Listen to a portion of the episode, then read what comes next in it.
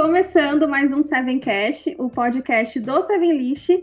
Eu sou Mariana Muniz e hoje vamos falar sobre filmes e séries disponíveis na Netflix e estrelados e dirigidos por mulheres incríveis e maravilhosas. E claro que esse episódio teria que ser composto apenas por mulheres, então eu expulsei o Pedro e trouxe duas convidadas especiais que são a Jéssica Teles, do Minuto Geek, e a Kat Smith, do Kat Smith. e meninas, fale um pouco sobre vocês. Quem são vocês? É, meu nome é Jéssica, estou muito feliz de estar aqui. Obrigada pelo convite, Mari. É, eu estudo jornalismo e sou criadora da página do Minuto Geek.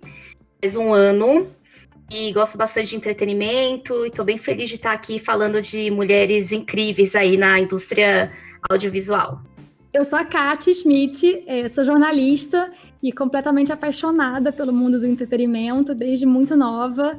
É, eu criei uma página no Instagram que chama Kátia Schmidt com meu nome, onde eu falo sobre séries e filmes e bastidores e curiosidades de tudo que rola nesse mundo do entretenimento que eu sou tão fã. E também estou muito feliz com o convite aí de participar aqui do Sevencast é, para falar, ainda mais para falar de um assunto tão legal que é as mulheres maravilhosas que fazem essa indústria ainda mais perfeita. E eu queria agradecer a presença de vocês, de, tipo, de topar esse convite de uma doida que chegou lá, gente, vamos, vamos gravar aqui. Eu adorei. então hoje a gente vai fazer uma, um garimpo da Netflix com coisas que são feministas, girl powers, ou até nem é protagonizado por uma mulher, mas que tem é uma importância para nós mulheres. E, primeiramente, vamos falar sobre Sex Education, essa série que, é, cara, tá no coração de todo mundo, não tem como você assistir e não gostar. E quem aí quer falar um pouco sobre o que, que é essa série? Eu, eu amo Sex Education, para mim é uma das melhores séries da Netflix, é Teens, mas acho que ela não serve só pro público teen, porque tem muitas questões discutidas ali, é, muita diversidade, não só empoderamento feminino, é, como a diversidade LGBT e, enfim, pessoas pretas. Isso traz muita experiência para quem está assistindo, o público jovem, mas acho que também para os mais velhos assistirem também é bem legal. E, e apesar de ter um protagonista é, masculino, né, que é o Watts, com certeza as mulheres é, dominaram muito a série no decorrer das temporadas, mas nessa última, especificamente, né, na terceira temporada, ficou muito claro é a mensagem que, que, que elas queriam passar, né? Na cena que teve o apoio das meninas da escola, é, todas elas juntas. Muitas delas tinham diversidades ali, tinham é, brigas, né? Meio aquela competição feminina, né? Deixaram tudo isso de lado, uma para apoiar a outra. Isso que, que é legal, isso que a juventude, enfim, todas as mulheres é, precisam prestar atenção é, no apoio, em apoiar uma mulher, apoiar a, a, colega de trabalho, apoiar a colega de escola. É bem importante. Eu dizia a Manu no Big Brother, né? A sororiedade. Ah, Exatamente. É. Exatamente. E, a, e além disso, eu acho que além do, da, das meninas, né, das adolescentes ali, eu acho que nessa temporada ficou muito muito lindo o arco da, da doutora Jean, né, que é a, a mãe do protagonista, do Otis, do Otis, desculpa, com a mãe do Adam, né, que é a Maureen, não sei se pronuncia desse jeito. E a Maureen era uma pessoa que era totalmente submissa ao, ao casamento, tinha aquele marido embuste de tudo, né? Terrível, que ninguém aguenta aquele cara. E a amizade que elas criaram e ver assim, mulheres mais velhas, já na, na meia idade, é, transformando a sua vida, né? Enfim. É, pra mim também é uma das melhores séries da Netflix Teen, no universo Teen, com certeza. É, e conta a história ali do Otis, né, que tem uma mãe que é sexóloga, é, sei lá como é que se fala todas as profissões dela, mas ela trata de sexo, né, e ele é meio traumatizado com isso, e ele encontra na Maeve, uma menina da escola, uma parceira ali para gerir uma clínica do sexo, digamos assim, e fazer um dinheirinho extra. E a gente vai acompanhando a história. E aí, de novo, a importância de discutir sexo de uma forma muito natural e que os adolescentes têm ali seus problemas e estão se descobrindo, assim como os adultos também têm os seus problemas e também precisam se descobrir mais e mais. Então, é uma série que realmente, apesar de ser teen, ela serve para todas as idades. E realmente, principalmente na segunda temporada, a gente teve uma ascensão maravilhosa das personagens femininas.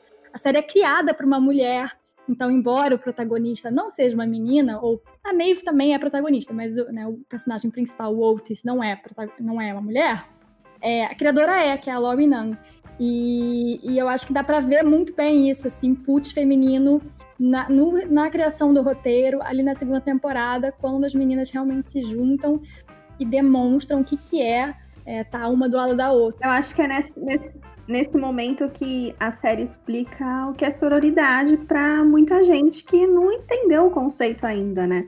Que não é sobre você ser melhor amiga, você não precisa ser amiga de todas as mulheres é, você não precisa gostar de todas as mulheres, mas você precisa entender é, e apoiar a causa dela. Então, aquela cena do ônibus é incrível, assim, de você. Não importa a diferença naquele momento, é, estamos todas nós nos apoiando, é muito lindo mesmo. Mas a parada é que ali a gente vê, né, realmente aquela coisa de ninguém larga a mão de ninguém, que muitas vezes é como utópica, né, mas que não precisa ser, que são pequenos atos no dia a dia que podem fazer a diferença enorme para alguém, né? E ali todas elas fizeram muita diferença na, na vida da Amy. E agora, falando um pouco de Mulher Maravilha, que é assim um marco para a história das mulheres no mundo nerd. É... Talvez essa dica ela seja muito óbvia, né? Porque eu acho que eu acredito que quase todo mundo já assistiu Mulher Maravilha, mas nunca vai deixar, nunca vai deixar de ser importante a gente falar sobre é, o quão importante foi a gente ter um filme de herói protagonizado por uma mulher e dirigido por uma mulher. É, até comentei com vocês que eu tenho uma história com Mulher Maravilha, porque eu venho de uma. É, embora eu goste de todo tipo de filme, desde os clássicos e tal, eu tenho uma veia muito nerd, porque eu vim de uma casa muito nerd. Meu pai, se vocês vissem aqui o quarto do meu pai, é lotado de os famosos bonequinhos. Então, eu cresci com essa veia nerd e tal. E quando eu comecei a produzir conteúdo para a internet, é, foi muito porque eu me inspirava em algumas pessoas no mundo geek que produzia conteúdo, como a Natália Bride do Omelete, assim, por exemplo, que é uma menina que, nossa, eu me inspiro muito profissionalmente e tal. Amo ela. ela também. Ela é perfeita e eu me sentia muito insegura, porque era um lugar de homens falarem sobre o assunto. Então eu lembro de, sei lá, estar tá na faculdade, tentando conversar sobre filme de herói ou no trabalho, e eu não era a, a pessoa que podia falar sobre o assunto, porque eu era uma mulher, e mulher não falava de herói e tal. E aí, quando você vê um filme protagonizado por uma mulher e dirigido por uma mulher, e você começa a de certa forma é representatividade mesmo, assim, foi é um momento que me emocionou muito, assim, eu lembro de ir no cinema e ficar muito emocionada. E não que eu, que eu acho o filme incrível, que eu não tenha problemas com o filme, ele tá longe de ser um dos meus filmes de herói favorito, mas foi uma coisa que me tocou muito. E aí na última CCXP, que eu sempre vou na CCXP tal, cobri o evento e tal, a Gal Gadot veio com a Perry Jenks. E aí teve um momento lá que elas foram lá na live, né? Que juntou, tipo, toda a Comic Con pra acompanhar aquelas duas mulheres. Ah, eu tava lá, Mari. Você tava? Cara, aquilo ali foi tão forte tava. pra mim. Sério, foi muito, vontade, foi demais. Eu fiquei com vontade de chorar. Sabe? Eu fiquei com vontade de chorar, porque eu me senti muito. Eu falei, cara, olha isso. Foi olha representada, né? É, é, é olha. Olha a é quantidade de homens que estão aqui junto com mulheres e, tipo, tá todo mundo aqui vendo uma diretora mulher dirigindo um filme para toda essa gente. Cara, foi muito emocionante, assim. E, é... e qual, qual, é a relação de vocês com, com a Mulher Maravilha? Cara, eu falando por mim, eu não sou, eu sou o contrário, assim. É... Quer dizer, o contrário. Eu amo também, mas eu não vim de uma família muito geek nesse sentido, assim, nerd, assim. Meus pais sempre foram cinéfilos no né, filmes mais de drama e gostar muito de cinema, assim, de secar os filmes, mas assim, a cultura geek não estava muito presente na minha vida. Então, eu falo de um, de um outro posicionamento, como alguém que, que se interessou, assistiu o filme na época que lançou. Gosto de filmes de super-heróis, mas não são de longe meus preferidos. mas eu, mesmo assim, cara, só de ver aquela mulher maravilhosa, é, não só, né, tipo, inteligente pra caramba, eu vi várias entrevistas da atriz, é, ali lutando com todo mundo e, e, mostrando toda a força que uma mulher tem. É, eu amo o filme, eu acho realmente uma. A palavra é representatividade mesmo, porque, como você disse, né? É, a mulher, durante muito tempo e ainda hoje, ela foi colocada de lado desse universo, né? E, e é muito maravilhoso, assim. A diretora Patty Jenkins realmente arrasa em todos os sentidos. E eu não sei se vocês sabiam, mas eu estava é, hoje lendo sobre o criador de Mulher Maravilha. Vou até pegar o nomezinho dele aqui para não errar. que é o William Moulton Marston, sei lá, é, que criou a personagem né, lá antes de 1950. É, e eu, eu não sabia nada sobre a vida dele, e eu descobri que ele era, embora um homem, ele era um feminista, cara. E ele defendia o poliamor, era casado com duas mulheres, mulheres que eram ligadas ao movimento sufragista. E então, assim, a Mulher Maravilha é feminista já na essência, né? E como você disse, Mário, o filme não é perfeito, ele tem seus defeitos, mas só dela estar tá ali, naquele papel e conquistando o tamanho da audiência que conquistou é muito incrível de ver.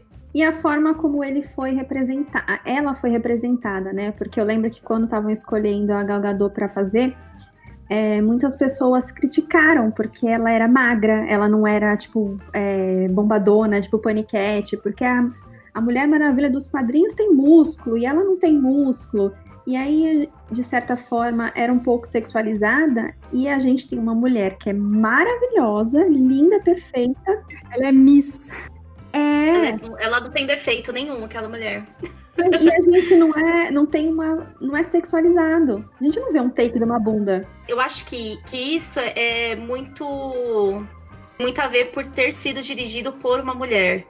É, é porque a, a Mulher Maravilha ela, ela foi muito sexualizada, né? E, enfim, já teve vários quadrinhos que, que ela era uma secretária é, antes da Liga da Justiça, da Sociedade da Justiça, se eu não me engano. E ela não tinha, assim, reconhecimento, né? Realmente, o criador, quando fez ela, fez ela empoderada, feminista, mas isso meio que não vendia, não casava com a época, enfim. Então, muito machismo, muita sexualização e para ela chegar no que ela chegou hoje. E eu acho assim que só foi possível mesmo por ser uma diretora mulher. A gente não ter é, bunda, peito, enfim, o corpo da, da atriz totalmente exposto para contar uma história que é tão bonita, né? De uma mulher aí que representa, de uma heroína que representa todas nós. E agora, falando de uma série que, meu, entrou no coração do público aí recentemente, que foi a Eu Nunca. É, eu já acompanhava a Mindy Kaling e tenho acompanhado tudo que ela fez, então quando eu vi o nomezinho dela ali como criadora, eu me interessei super pela série.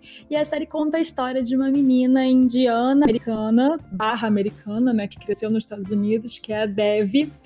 E ela é uma nerd nada clichê. E isso talvez seja a coisa mais maravilhosa. Ela é uma menina cheia de defeitos. Que tem hora que você quer entrar na tela e falar, cara, não faz isso. E mesmo assim você ama ela, porque você vê que as imperfeições, elas são normais, né? E a relação dela com a mãe é muito incrível. A relação dela com as amigas, que ela pisa na bola mil vezes, e as amigas ainda assim estão ali e, e né, do lado dela quando, mere quando ela merece que elas estejam e também estão ali mandando uma real para ela quando ela pisa na bola, que ela vai pisar frequentemente na série. Tem a prima dela também, né, que querem que ela case com um cara, ela não quer casar, ela namora escondido. É. depois chega o cara, ele é mó gato, ela já repensa.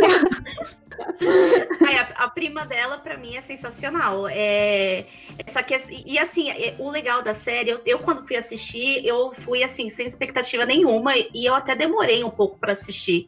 Tipo, estreou e eu, ah, quando você não liga, e aí, quando eu fui dar uma oportunidade, eu gostei demais, porque, como a Cat falou, é um protagonista muito complexa, né? Que você ama, que você odeia.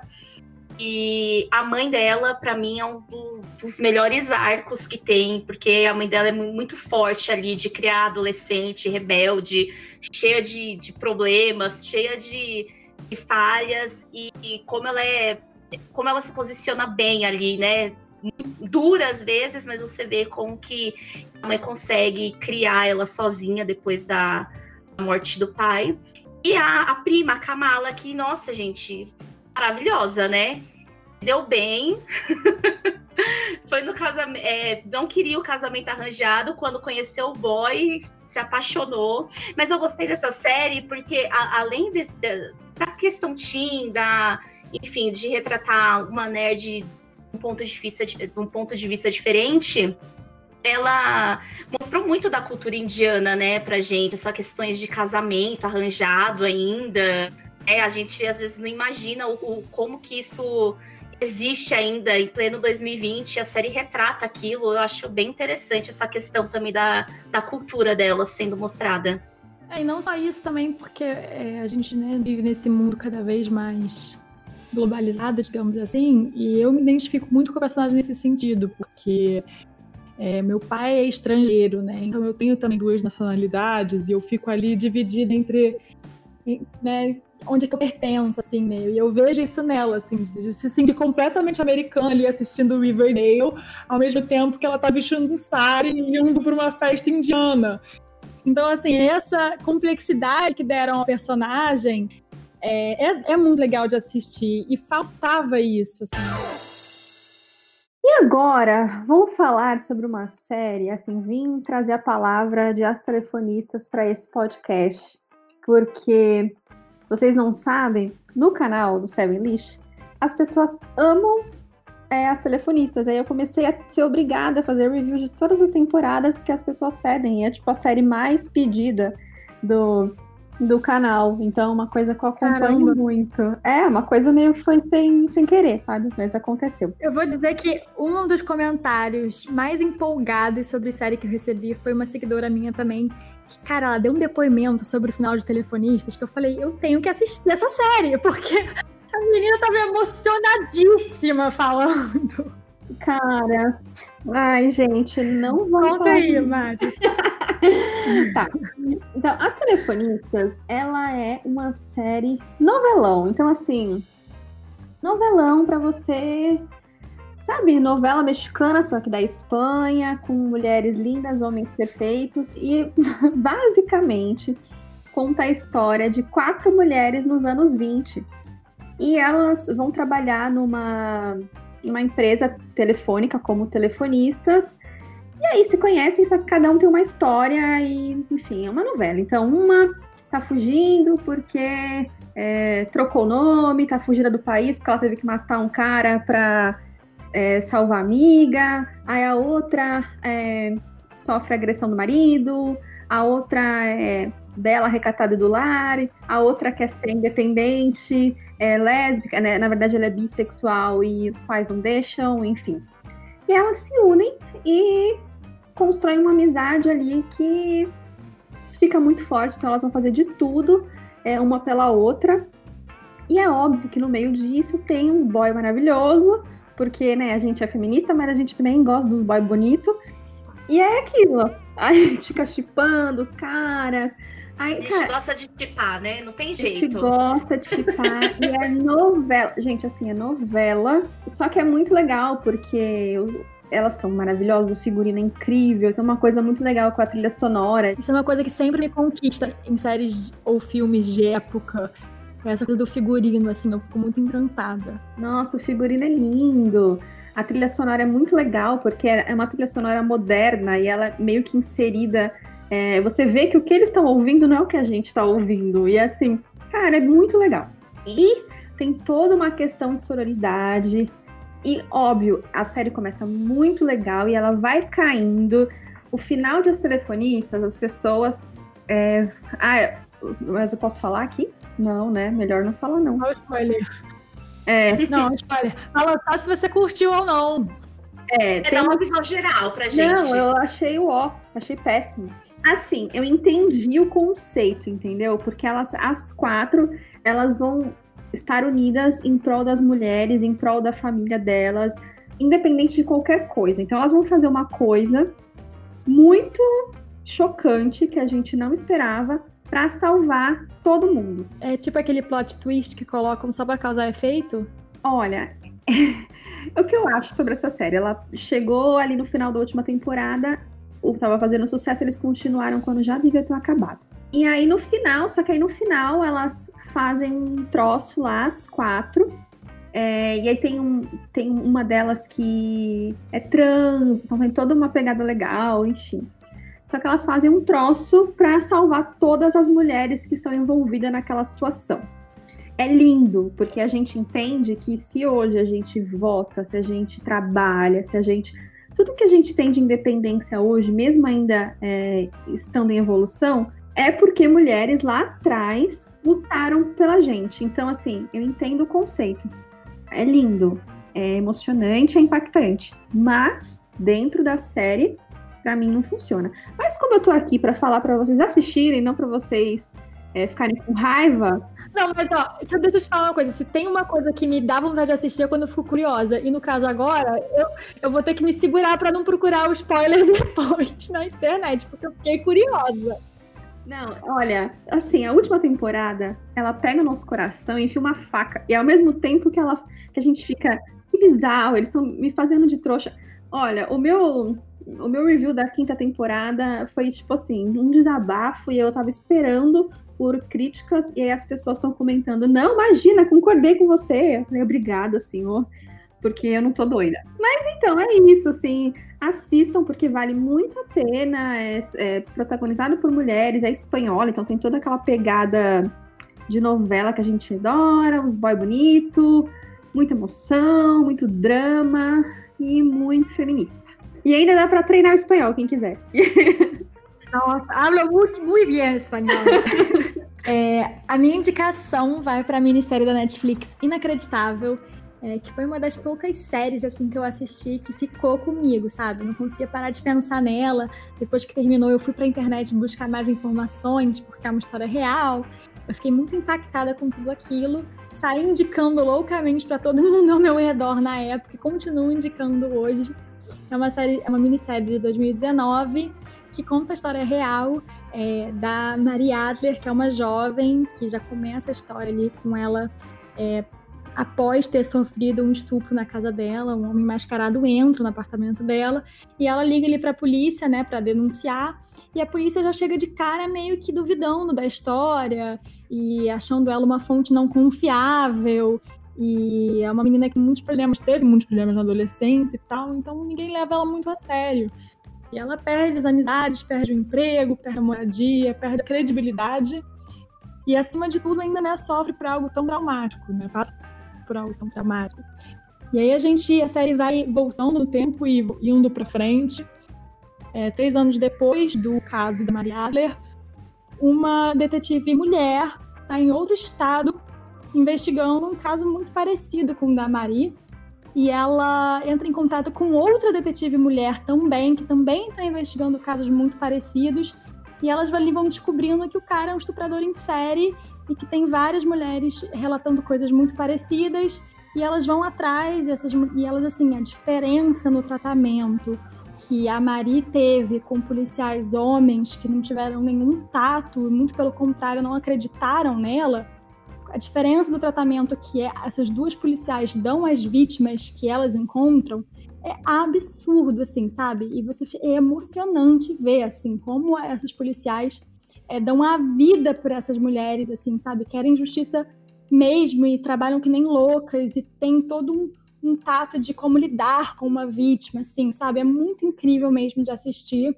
Em nenhum momento é, o trauma e o sofrimento viram um entretenimento barato, sabe? É uma coisa muito sutil, muito muito real assim de ver, sabe? Realmente a história é real. E aí no vai passando né, o tempo, elas descobrem é, fotos da Maria Adler. E aí ela consegue finalmente, é, enfim, se entender ali e tem a sua versão acreditada, né, pela, pela polícia, assim, consegue um pouco de justiça na vida dela. Mas é, é uma série muito impactante, assim, e meio que obrigatória todo mundo assistir, porque é, é uma coisa muito doida, assim, que quando é uma vítima de assalto, ninguém duvida, né? Se você falar que você foi assaltada, todo mundo vai, te, vai acreditar.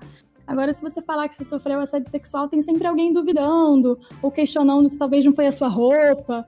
Enfim. É, e ali a gente, nessa série, a gente tem três mulheres, a, três atrizes que estão sensacionais, assim, impecáveis. E é muito emocionante, muito bonito ver a história delas, muito forte, assim, sabe? Eu acho que com certeza é uma minissérie que. Ah, talvez a minha minissérie preferida, assim, sabe? É muito, muito boa mesmo. Caraca, eu fiquei com vontade de assistir. Quando estreou, muita gente me indicou, mas até meu namorado me indicou, falou, meu, você tem que ver, você vai gostar, é a sua cara. E aí, né, tô, estreia tanta coisa que a gente fica meio perdido. E ainda mais produzindo conteúdo, que é uma loucura, né, gente? Na, saudades na época que só existia Netflix, porque agora tá difícil. Muita opção, muita coisa surgindo e a gente quer ver tudo e não dá tempo, acaba deixando passar aí algumas essa eu acho que vale a pena vocês voltarem, porque é muito incrível mesmo. A minha indicação é um filme da Netflix, é um filme bem leve, bem tranquilo, só que te cativa é, com a história, enfim, e, e a protagonista. Você começa a se identificar cada vez mais com ela e toda a história, enfim, por trás todos os significados que tem ali nessa história sutil, leve, mas que tem uma mensagem bem forte. É, o filme é Felicidade por um Fio, e ele é protagonizado pela Seina Latan, não sei se eu tô falando certo, tá, gente? e também é dirigido por uma mulher. É, aí que aí o bicho pegou mesmo. Aifa Al-Mansur, a diretora árabe, enfim, que já fez muitos projetos, eu acho que ela é bem conhecida aí do público também. Então ele é protagonizado por uma mulher e dirigido por uma mulher protagonista, a Violet, é uma publicitária bem sucedida. Ela faz propagandas é, para cosméticos, negócios de moda, maquiagem, enfim. E ela sempre foi muito inspirada pela mãe dela a cuidar da aparência dela. Então ela sempre tinha que estar muito bem arrumada, ela tinha que alisar o cabelo dela, porque o cabelo dela é crespo. E ela sempre foi muito escrava desse padrão de beleza porque a mãe dela ensinou que ela tinha que ser perfeita para conseguir é, ser bem sucedida na vida e arrumar um marido. É, e o sonho dela sempre foi se casar, enfim. É, ela teve, sempre teve isso como objetivo da vida dela. Só que no meio da trama aí, no decorrer, ela perde o cabelo, ela fica careca. É, não é de uma forma trágica, não é doença nem nada, é até uma forma engraçada mas a gente vê como que isso mexe com a autoestima dela totalmente, isso muda a personagem. Porque no início você tem uma personagem meio fútil, meio boba, e depois você vê a força dela quando ela muda totalmente de aparência e deixa de ser escrava da beleza dela.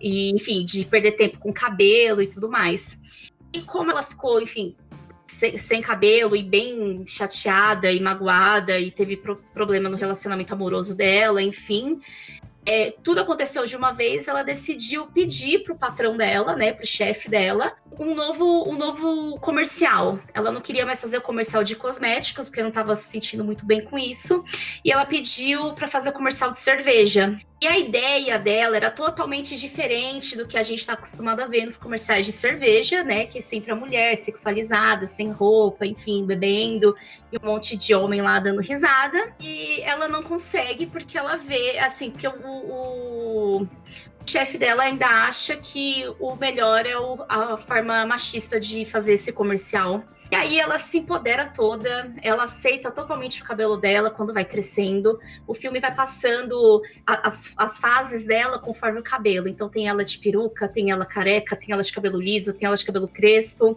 bem legal essa comparação que eles fazem, o como que tá o cabelo dela e como que ela tá vivendo. E no final ela se liberta, enfim, dessa empresa machista que ela trabalha, porque ela não quer só ficar falando de maquiagem, ela quer que as mulheres sejam vistas além disso. E, e, ela consegue seguir a vida dela feliz, empoderada, com o cabelo dela curtinho, crespo. É uma mensagem muito, muito legal, porque assim, desde criança ela foi ensinada a ter esse estereótipo, enfim, que a gente vê muito na televisão, nos filmes, enfim. E ela já com, enfim, de, depois dos 30 anos, ela aprendeu que isso não importa, né? Que o que importa é o que ela tem de valor, o que ela pode agregar, a personalidade dela, independentemente de jeito do cabelo, do jeito que ela se veste.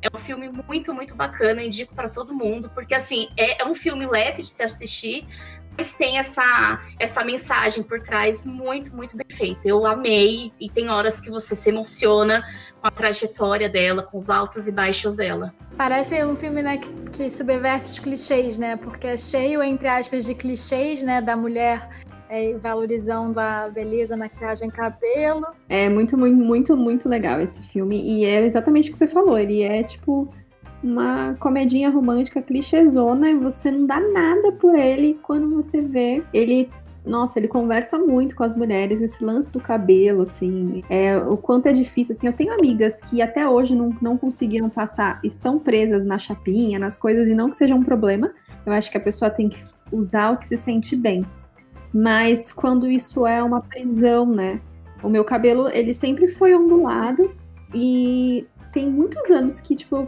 parei de alisar. E claro que eu não passei por esse processo de transição, porque é, o meu cabelo não é 100% cacheado, tal, foi, foi muito natural. Só parei de alisar, ele já estava natural e pronto. Mas eu sinto o quanto é, isso foi libertador para mim, assim, de lavar o cabelo e sair, não me preocupar com isso. Até para gravar, quando eu criei o canal aqui no Seven List, é, eu demorei muito para lançar o primeiro vídeo porque eu não me sentia bonita o suficiente ou magra o suficiente ou meu cabelo não era bonito o suficiente e aí eu pensei, cara, será que eu vou é, lançar um vídeo e as pessoas vão falar da minha aparência ao invés de falar do meu conteúdo?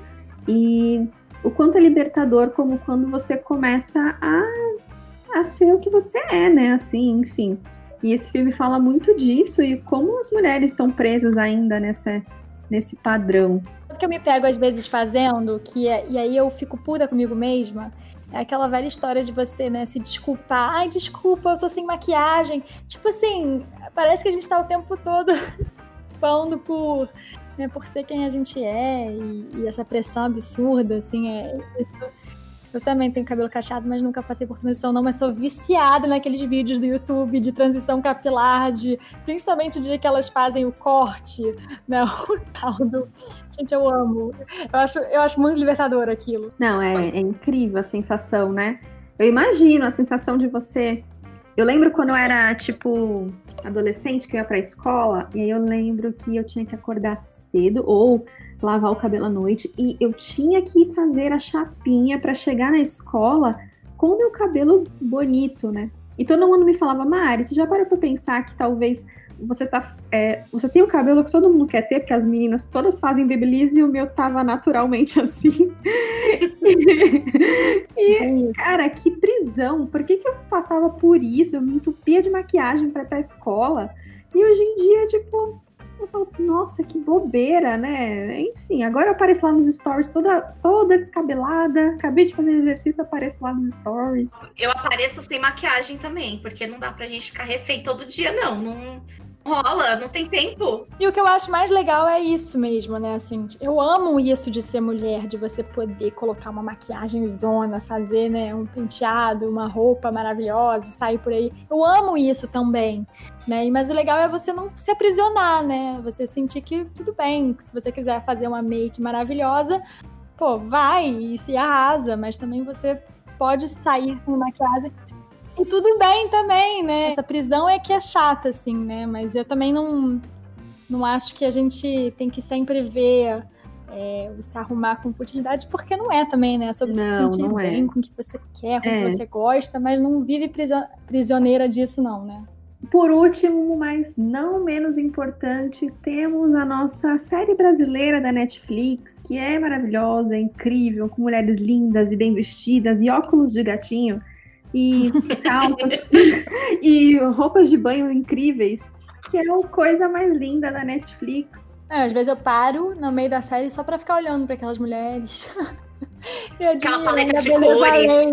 É, aquela, aquela imagem do Rio, toda meio roupas, filtro do Instagram. A, a, maquiagem, é tudo perfeito, todos os detalhes. Eu amo Coisa Mais Linda, eu acho que é uma série que ela sabe pro que ela veio, ela, ela sabe usar, né, do, não vou dizer clichês, porque não são clichês, mas ela vende o feminismo é, e não tem nada de errado com isso, muito pelo contrário, assim, né? Eu acho mega importante ter uma série desse tipo. Ela quer mostrar a luta das mulheres e coloca isso na, na frente da narrativa, né? Não fica ali em segundo plano, não. É, é, é o que a série é. É para isso que ela veio, assim. E eu acho doido pensar que os, que os problemas que a gente vê ali no Brasil dos anos 50, 60 não são tão diferentes do que a gente vê hoje, né? É, então, o quanto andamos e o quanto não andamos, né? Assim, e isso torna ela muito atual. E eu entendo que a produção faça, faz até um esforço para manter a série atual, é, até não sendo tão fiel a alguns pontos da época, justamente porque ela quer ser é, atual, né? Ela quer ser, ela quer falar com a mulher de hoje em dia. E acho que faz isso muito bem, é, tanto na primeira temporada como agora na segunda. Agora na segunda eu sinto que é, a gente, como a gente já conhece os personagens e eu sinto que é, a gente abriu mais espaço para questões pessoais de cada uma delas, né, para lutas pessoais e deixou um pouco mais de lado a luta coletiva, assim, né? Mas muito, mas muito pouco, assim. Talvez eu ache a primeira temporada mais impactante nesse sentido.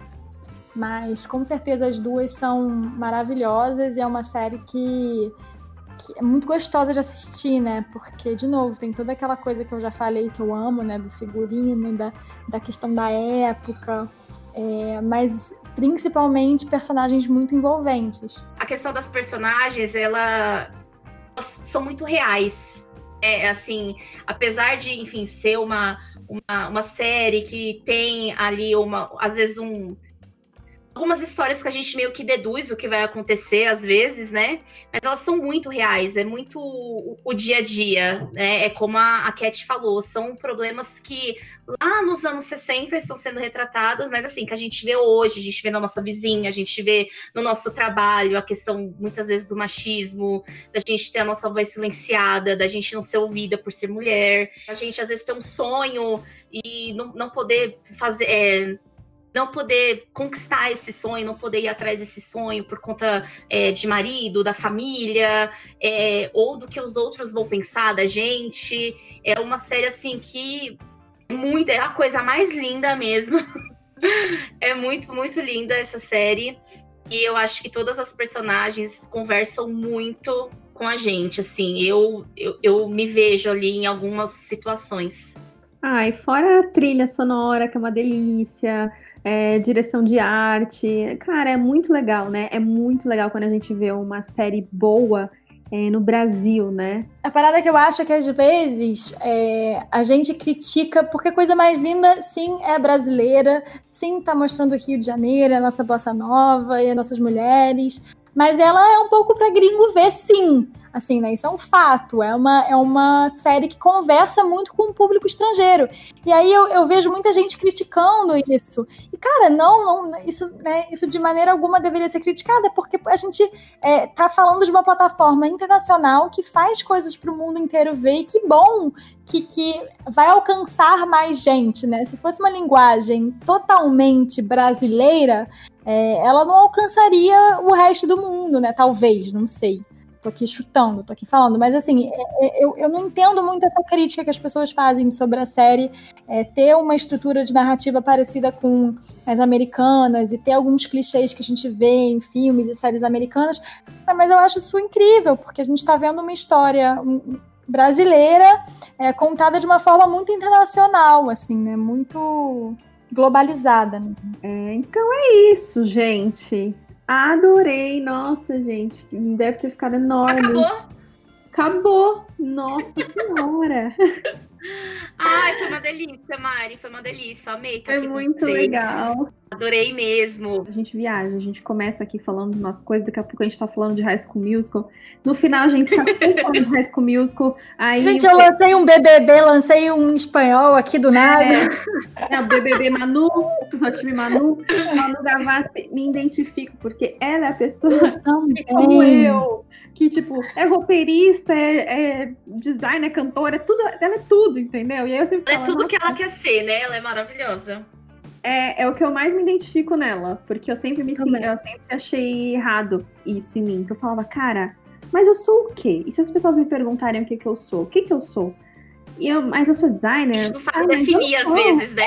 É, eu me sentia tão mal. Porque quando eu falo, o que, que você faz? Ah, eu sou designer. Eu não me sinto mal, porque eu sei que eu não sou só designer. e a Manu, quando ela começou a falar sobre isso, falou: Cara, Manu. Mari, acho que você vai ter que ir pro Big Brother pra mostrar quem você é. pra se encontrar. Mas então, gente, é isso. Primeiro de tudo, é, a gente aqui tem um, um, uma regra, que sempre no final do podcast a gente fala que se você chegou até o final, você vai lá na foto do Instagram, arroba underline sevenlist, na foto do, da divulgação do podcast e vai escrever eu cheguei até o final.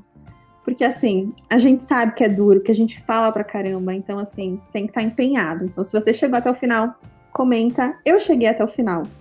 E lembrando que o Seven List tem blog, canal no YouTube, onde o podcast também fica disponível, tem vídeo toda semana, Instagram, Pinterest, que a gente bomba no Pinterest, que é uma coisa meio esquisita, mas é, é real. E aonde é que as pessoas encontram vocês? Façam o seu jabá. Bom, é, muito obrigada primeiro, Mari. Eu adorei estar aqui, adorei é, participar desse episódio, que foi muito, muito lindo. É, Cat, muito obrigada também. Adorei conhecer você, adorei conhecer vocês. Espero que a gente faça mais aí parcerias. E para me seguir é no Minuto Geek, é minuto.geek no Instagram e no Twitter, Minuto Underline Geek. E logo mais também teremos canal no YouTube. Então, Ai, por favor. eu vou divulgar lá. Eu também queria agradecer muito pelo convite, fiquei muito feliz. Pode me chamar a qualquer hora para falar de qualquer coisa. E vocês podem me encontrar no Instagram, arroba Schmidt, Kat com C-A-T-H-I e Schmidt é S-C-H-N-I-D. Eu sei, é difícil esse nome, mas pelo menos eu tenho o mesmo nome em todas as redes sociais, então pode ir lá no YouTube me, encontrar, que eu comecei agora esse canal. É, então tô ainda andando com passos lentos, mas está lá. No Instagram também, no Twitter também, tudo Kat Schmidt. Arrasou. Então, até mais, gente. Beijo. Meninas, eu adorei. Muito obrigada. Tchau, tchau. Tchau, tchau!